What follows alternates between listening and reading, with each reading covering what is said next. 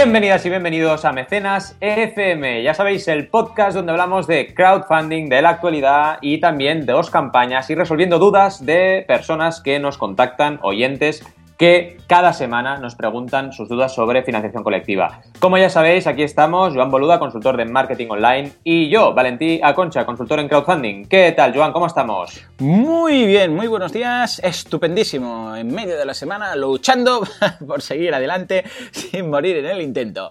O sea que muy bien, la verdad estoy muy contento estos días, muy liado con uh, los nuevos cursos que estoy preparando para, para, ya sabes que, bueno, cada día lanzo un, una clase de un curso nuevo y al cabo de 10 semanas empiezo nuevos, ¿no? Y estos días estoy bastante liado, eh, estoy ya finalizando el de montar crowdfunding en, en tu propia página web, ha gustado Sí, muchísimo, muchísimo, y me han pedido más, me han pedido otro de más avanzado y estoy valorando la posibilidad estos días recibiendo votos y tal. Siempre está cada 10 semanas, que es cuando empiezo cursos nuevos, ah, vamos, ah, tengo un poco de, un poco de caos. Ah, por tu parte, ¿cómo, ¿cómo lo montas lo de los cursos? ¿qué, qué tipo de feedback tienes? ¿Vas monta- Porque yo, lo, yo los míos son de, de 10 episodios, ¿no? Pero los tuyos eh, no, no cumplen exactamente ese esquema. ¿Cómo te está yendo el tema de los cursos, feedback Aquí, que tienes de los alumnos, etcétera? La verdad es que bien, bien, estoy contento y he empezado hace muy poquito, pero, pero estoy teniendo alumnos y la verdad es que muy bien. Y la verdad es que no tienen una estructura fija. ¿Por qué? Porque está, por Claro. ejemplo, el curso de las 20 reglas, Claro, que son claro. 24 capítulos. Normal. Y luego hay cursos que intento siempre, los cursos cortos, hacerlos de 6. Mm, hay veces que la temática me lleva a cortarlos un poquito, pero normalmente son todos de 6 de seis clases. Y la verdad es que bien, contento con la experiencia y ahora ya he pasado el nivel básico y estoy en nivel intermedio, donde ya estamos trabajando creación de campañas en las plataformas, luego Ah, también pasaremos a creación de gestión de campañas en las plataformas con el panel de control. Y antes hemos tenido toda la teoría, ¿no? De las 20 reglas de oro, también cursos sobre eh, cómo trabajar las comunidades antes de empezar la campaña, etcétera, ¿no? Un montón de, de contenido. Y la verdad es que bien, es una manera, yo creo, la formación online de acercarte a gente que no puede asistir a tus charlas, que no puede asistir a tus ponencias y es una manera de eh, tener una presencia online a nivel de, de formación eh, interesante para, para todo el mundo, ¿no? La verdad es que es muy escalable, muy interesante. Totalmente, Y- estamos y bien. de acuerdo. Sí, sí, es un la, la educación online, madre mía, cada vez. De hecho, mira, un día deberíamos hacer un especial solo de educación online del mundillo crowdfunding o de qué cosas podemos encontrar, porque veremos, o sea, qué campañas se han conseguido, estilo pildorilla y tal, ¿no? Mm. ¿Qué, qué qué campañas relacionadas con la educación se han conseguido a través de campañas de crowdfunding, porque, eh, bueno, podemos presumir de eso, precisamente, de que el crowdfunding ha hecho eh, factible, eh, no, solo en- no solamente en el mundo de la educación, ¿no? En general, de abrir escuelas, etcétera, ¿no? Sino de eh, conseguir también eh, proyectos, llevar a cabo proyectos de, de formación online. Muy interesante, sí, señor. Y en, cu- en cuanto a campañas, ¿qué? ¿Alguna campaña que puedas más o menos decirnos que quizás en el futuro estará en marcha? ¿Alguna cosa que, que valga la pena destacar de, de clientes tuyos? Pues sí, la verdad es que estamos trabajando con campañas potentes. Una, por ejemplo, de un videojuego en, en Kickstarter que tengo muchas ganas de que ¿Sí se estrene. ¿Videojuegos? Sí, sí, sí. sí. Oh, y además, chulo. potentísimo, ¿eh? Han hecho ¿Creación una aquí prueba- española? Sí, creación Muy de aquí. Muy bien. Y la han probado, la han probado en la comunidad de Steam, que no sé si lo conocerá todo el mundo. Sí, yo tengo, pero- soy socio, sí, sí, tengo la, el Steam cliente es- de Steam y, y me pego unos hartos de jugar al Monkey Island de vez en cuando. Exacto, es que está muy bien el tema retro gaming, está muy potente en Steam, ¿no? Y Steam es una plataforma de, para jugar a videojuegos online y eh, la hemos probado allí previa a la campaña, a ver qué pasa con la comunidad y ha habido un éxito brutal. ¿no? Oh, muy bien. Y eso es Estupendo. muy interesante, o sea, hacer una prueba previa es interesante. Ahora, de todas maneras, estoy con nueve campañas activas, así que 30. Estoy casi llegando a mi límite porque yo ya he dicho mía. que más de 10 activas a la vez no quiero. Pero eh, aparte de eso, eh, creando, bueno, preparando proyectos chulos. Luego tengo uno de rumba, bien. también bastante guay, un, un tema de rumba catalana muy, muy potente. Y bueno, preparando, tengo unos 15 proyectos en preparación. Así que este ¿Qué, año. qué haces? Sí, dime, dime. No, este, año se ha notado un montón. Este. Sí, te- ya lo dijimos, ya lo dijimos.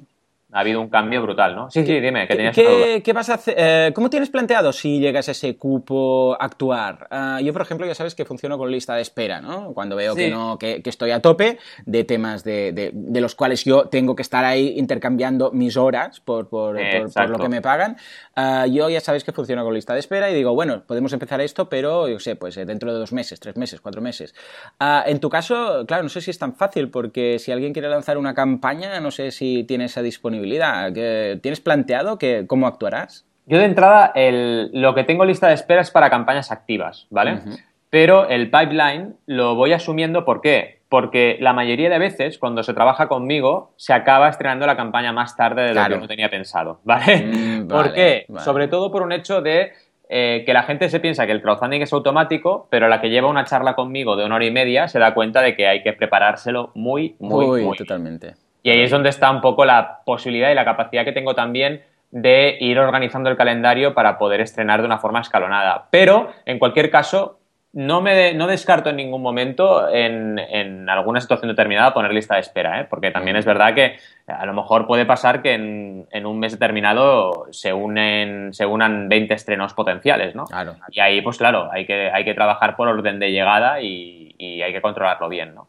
Pero es muy importante el hecho de cuando eres, una, cuando eres un autónomo o un consultor independiente y vendes tu tiempo, como tú dices, es muy importante tener muy claro cuál es tu límite, ¿no? Porque los días tienen 24 horas, no 48. O sea que llega un momento que, que la calidad puede desmerecer por el hecho de tener más eh, clientes, ¿no? Y hay, que, hay que saber parar. Hay que saber parar o, ordenar la demanda. Sí, entonces, claro, una de las posibilidades es lo que decíamos, pues decir que no, o decir que más tarde, o crecer. Pero yo personalmente, mm, bueno, fichar gente y tal, me refiero, ¿no? Y empecé a montar un poco de plantilla. Lo que pasa es que eso ya implica tener un volumen muy importante, mínimo seguro, porque entonces ya tienes que pagar sueldos, etcétera. Bueno, un, día, mira, intentaremos el miércoles que viene, vamos a intentarlo el miércoles que viene recuperar el, tema ese de, cómo sobrevivir siendo emprendedor, si te parece. Sí, sí, sí, tenemos que volver porque además eh, me decías, y yo también he tenido buen feedback de, lo que hicimos y, al final hay que escuchar a la audiencia, ¿no? Si la audiencia dice que, eso les ha gustado, pues vamos a por ello. Vamos a por ello, vamos a hacer estos off-topic otra vez y, hablar de todas las aventuras que tenemos como emprendedores y, y consultores independientes, ¿no? Hecho.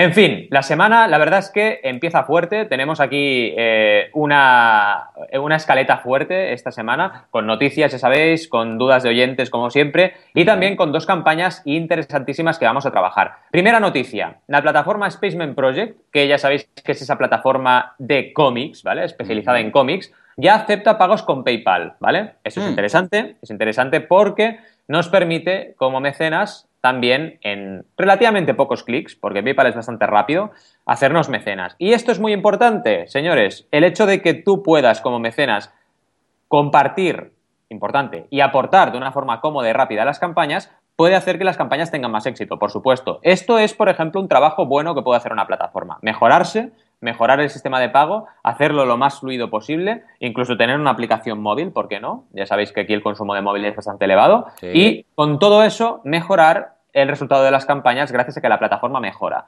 Y yo celebro que Spaceman Project, que ha empezado hace muy poquito, ya empiece a mejorar la plataforma. Es muy buen síntoma, la verdad. Hace poquito acabó el cómic de Enrique Fernández de financiarse, el de Nima, Hombre, que yo soy mecenas, y muy bien, la verdad es que han llegado al 100%, y siguen, ahora están con una obra de André Josep Busquet, que se llama Nothing Personal, que también con mucho color, muy chula, y llevan 12.245 euros de un objetivo de 36.500, o sea que, bueno, les queda camino, pero, pero bueno, yo creo que lo van a conseguir. Me encanta esta plataforma, y me encanta esa vertical de que sea una plataforma que también son editorial, ¿no? Es interesante porque, porque para el tema de los cómics, evidentemente, eso aporta un valor increíble, ¿no? ¿Qué te parece? Porque tú eres comiquero. Hablábamos de, antes de entrar en antena, hablábamos de cómics y, y vamos, tú eres comiquero también, como yo. Totalmente. De hecho, hoy mi campaña, verás, que también va del mundillo cómic. Qué bueno, qué bueno.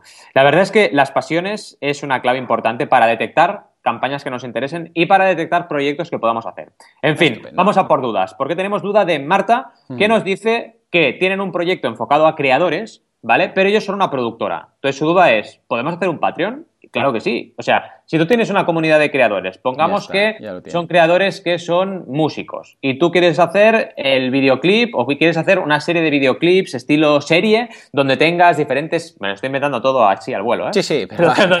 donde, tienes, por ejemplo, eh, una serie de, episodios y te van contando un videoclip de 10 capítulos. ¡Hala! Me acabo de sacar de la manga la serie videoclip, ¿no? Pues en esta serie videoclip, si tu cliente es un artista y este artista tiene comunidad, ¿por qué no hacer un Patreon e ir financiando la salida de los capítulos de la serie a medida que la gente va aportando en Patreon? Totalmente. O sea, tú como productora sales ganando porque tienes el dinero antes de empezar a producir. El creador sale ganando porque puede sacar el proyecto adelante. y los creadores también salen ganando, los, perdón, los mecenas salen ganando porque pueden también intercedir y participar, colaborar contigo en la creación de esas obras. Porque a lo mejor pueden decidir el final, entre dos o tres posibles, pueden decidir si se va a una localización o se va a otra, pueden decidir incluso actores o actrices que puedan salir en los episodios, todo. Entonces, es perfecto si tu cliente tiene una comunidad potencial y tú eres el proveedor, ¿por qué no plantear el crowdfunding como una solución para que él tenga recursos o ella tenga recursos y se pueda crear el proyecto de una forma muy ajustada a la demanda que haya, es decir, ajustándose exactamente a la audiencia. Es Patreon nos da una, holgura brutal y el enfoque del crowdfunding a, proveedor y a cliente, a cliente empresa, por así decirlo, o autónomo, pero que puedan tener como clientes suyos creadores, es algo que vamos a ver, vamos a ver constantemente. Y esto al final también te lleva a la posibilidad de hacer una comunidad, es decir, una comunidad de eh, campañas de crowdfunding, donde tú seas un poco el gestor de esta comunidad y tus clientes sean los usuarios del crowdfunding en ese sentido, como mecenas y como creadores, que al final es el cliente que te paga, entre comillas. Claro. La verdad es que la duda es muy, muy chula y, bien planteada por parte de Marta y la respuesta abre un nuevo horizonte de crowdfunding, un nuevo uso de crowdfunding que puede ser interesante.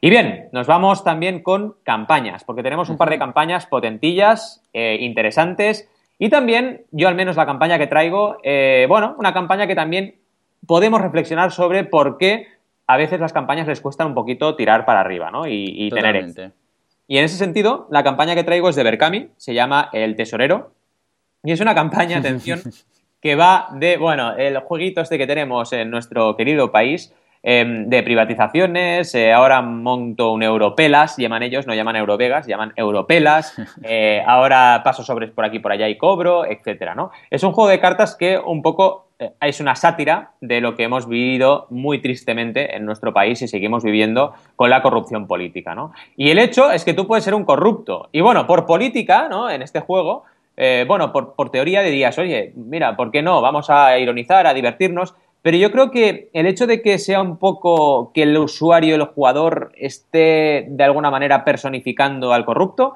a lo mejor es lo que está frenando un poco la campaña, no lo sé, es una intuición. De aquí también abro un llamamiento porque me llegó un correo de, esta campaña y también cuando, me pasa igual que a ti, ¿no? Cuando me llega un correo de, oye, ¿puedes hablar de ello? Directamente hablo de ello, ¿no? Totalmente. Y voy a escribirle un correo con mi diagnosis, ¿no? Pero llevan poquitos días, llevan, llevan poquitos días y todavía pueden llegar a, recaudar, pero noto que la campaña está un poquito eh, parada, ¿no? Y en ese sentido, también les animo a hacer un vídeo, porque no tienen vídeo, ¿vale? Entonces, mm, está bien eh, que sea visual la campaña, las ilustraciones son divertidas, así un poco eh, entre divertidas y, ¿cómo te diría, no? Con, ese rollo, eh, bueno, sátira ex ¿no? Sale el pequeño Nicolás, sale eh, diferentes políticos de la escena, etcétera, ¿no?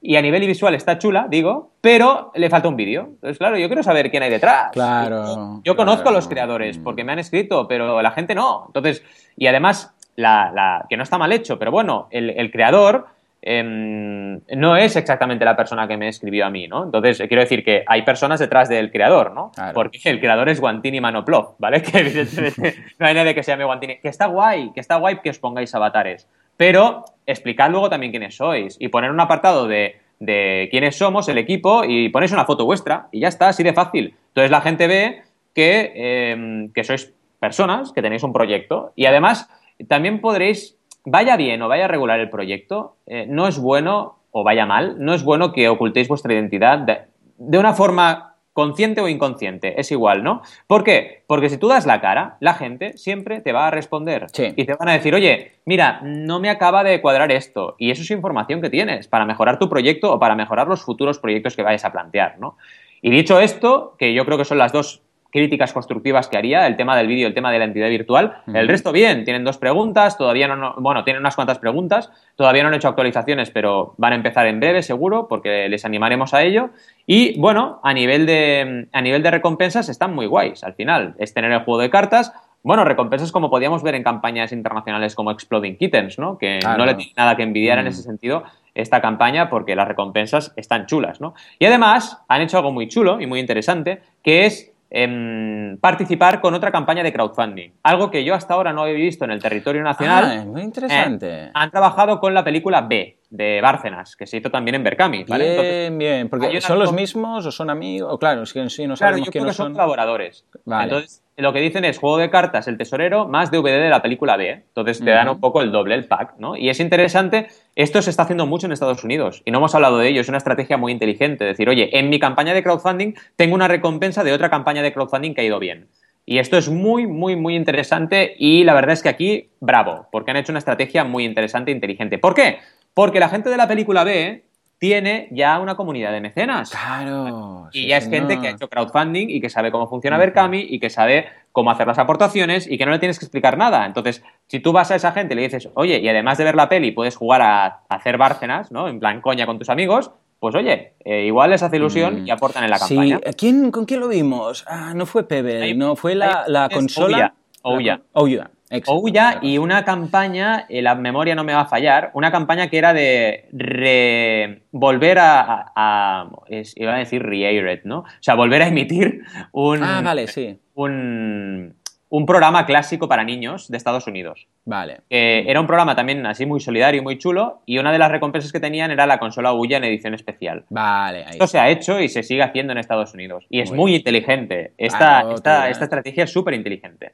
Sí, sí, sí. No sé, además, claro, igual no sé hasta qué punto los eh, creadores de la campaña que ya se hizo en su momento aún están a tiempo de dar a conocer esa otra idea o esa otra campaña a través del propio mailing. Eh, ¿Lo tienen permitido? Sí, Depende de la plataforma. Yo siempre digo que las campañas de crowdfunding una vez acabas, acabas se acaban convirtiendo en una lista súper exclusiva de newsletter eh, donde tienes a un montón de gente que puedes escribirles cuando tú quieras. Eh, no, todo el mundo tiene acceso a los correos, ¿verdad? Creo que solo en Berkami, si no me falla la memoria. Buen, matiz. O sea, los correos no los tienes, pero sí que tienes la posibilidad de escribirles. Es decir, si tú haces una actualización en Spotlight, en Kickstarter, reciben un correo todos los mecenas. Claro, evidentemente, como tú dices, no tienes el arroba de los correos, ¿no? Exacto. Pero sí que puedes contactar con ellos. Y todas las plataformas puedes hacerlo. En Berkami, con una actualización, también reciben un mensaje todos los mecenas, ¿no? Y eh, en Berkami, como bien decías, sí que puedes capturar los correos y hay otras plataformas que no. ¿Sabes de qué depende esto también? De la ley de protección de datos de cada país. Claro. Cada país funciona distinto. Aquí en España sí que si la campaña tiene éxito, ojo, es importante, tú estás autorizado porque es para el uso y para, em, por así decirlo, tu actividad principal, el hecho de que tú compartas esos correos. ¿no? Claro. Y eso, eso, la ley oficial de protección de datos aquí lo permite, ¿no? Pero claro, cada país es un mundo. En fin, ¿y qué nos traes tú? Porque... Pues mira, sí, precisamente hablando de cómics que comentábamos antes, una campaña muy interesante de Jenny Clemens, que es una creadora... Hemos visto ya algunas de estas eh, y vamos a ver cómo cada vez más... Esta la traigo, como decíamos la semana pasada, o sea, hace ya dos, eh, dos programas, el miércoles de la semana pasada, ah, os comentaría de ah, casos en los cuales una pequeña comunidad puede permitirte a, bueno, pues tener tu pequeño sueldo eh, a través de, en este caso, creación de un cómic. Jenny Clemens hace un cómic y cada, cada, cada X tiempo va sacando nuevas páginas, ¿de acuerdo? Y ahora actualmente está, pues ya no sé qué página debe ser, la cuarenta y pico de este issue, bueno, de este álbum que está haciendo y a medida que las va sacando las va publicando en Patreon. Lo típico, los patrones pueden tenerlo un poco antes, después es público, porque es público. Tú ahora vas al enlace que, tenemos, que os dejamos en las notas del programa y podéis leeros todo el cómic. O sea, lo podéis leer gratuitamente. Pero si queréis, pues tenerlo un poco antes. Y sobre todo, más que tenerlo antes, porque lo de tenerlo antes tampoco no es tan tan importante, es ayudar. Porque una vez más, es, es, que es el, el, pilar fundamental de crowdfunding, ayudar a alguien que no podría hacerlo a hacerlo. ¿De acuerdo? Pues ah, puedes contribuir. Entonces, esta persona, esta chica, tiene 176 patrones. 176 personas. Es miseria. Es poquísimo. No es miseria. Entiéndeme, es muy poca gente, si ahora tú, es lo que decíamos el viernes, ¿no? Eh, dices, te vas a una editorial y le dices, quiero lanzar un cómic, tengo 176 lectores, te van a decir, bueno, pues montate un blog, ¿no?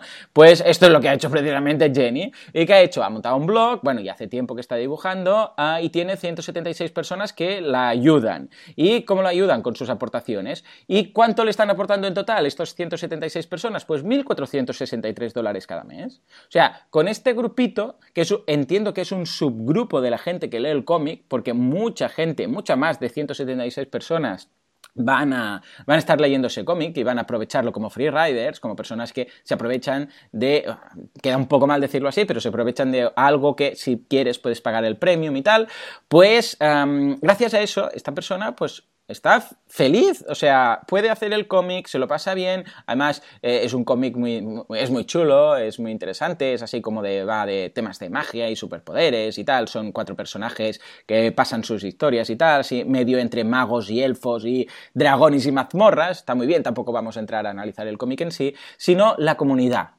acuerdo? En este caso, el próximo goal, que es lo que uh, el, stretch goal o el objetivo ampliado, uh, tenemos, uh, está a 1500, o sea que está a 30 y pico euros, perdón, dólares de conseguirlo, y va a conseguir doblar las actualizaciones cada mes. O sea, va a doblar los uploads, el número de páginas cada mes. ¿Por qué? Porque ya va a estar haciendo 1.500 dólares al mes a través de este cómic.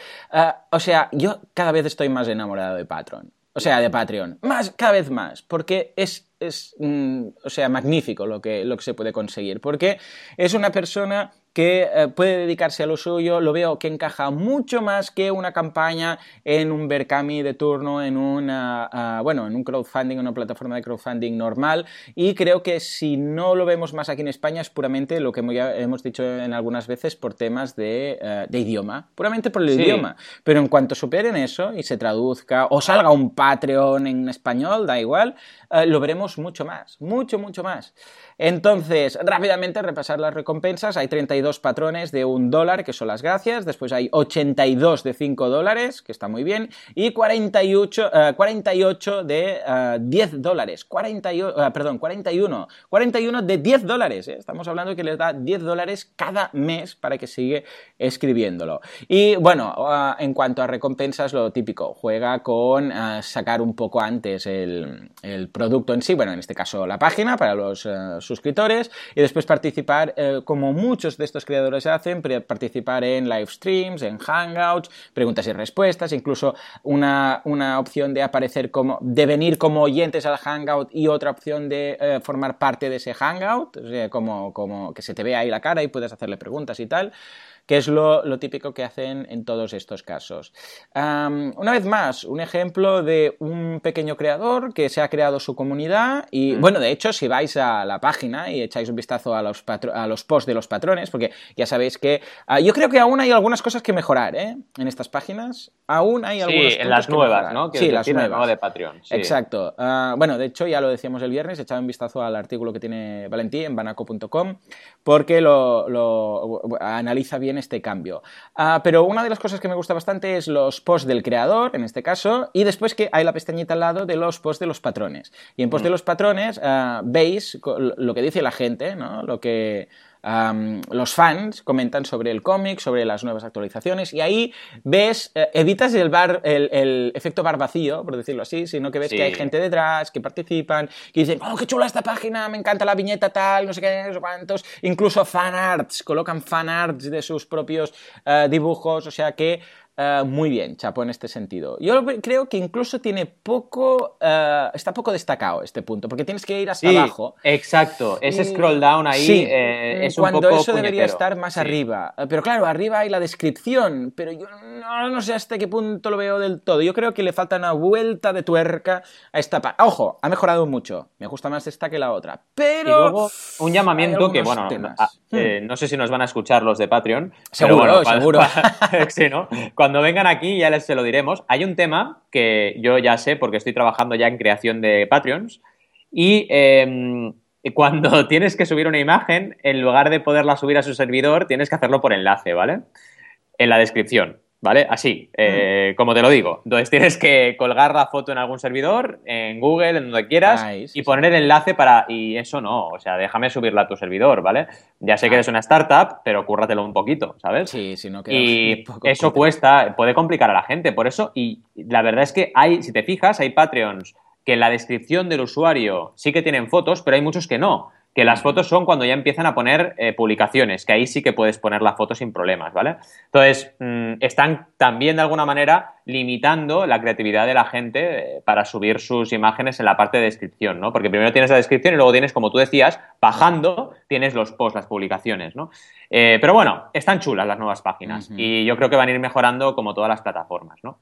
En fin, la verdad es que buena campaña la de Jenny Clemens y eh, ya sabéis, podéis encontrarlos como siempre en mecenas.fm, pero también estad muy atentos a crowdays.com porque ya empezamos fuerte con cuatro crowdays este año. Venga, multiplicamos por dos, vamos a por todas. Y como siempre, también podéis ir a boluda.com, que por cierto, eh, mucho éxito, lo comentábamos el otro, el otro viernes, el viernes pasado, mucho éxito con el curso de creación de campañas en tu propia plataforma, tu curso de eh, creación para tu propia plataforma de crowdfunding y por supuesto también en banaco.com podéis encontrarnos ahí y preguntarnos todas las dudas de crowdfunding porque las vamos a resolver como siempre cada semana, cada miércoles y cada viernes en mecenas.fm. Gracias por estar ahí una semana más y nos vemos como siempre el próximo, el viernes de esta semana, o sea, el próximo viernes. Gracias y hasta la siguiente. Adiós.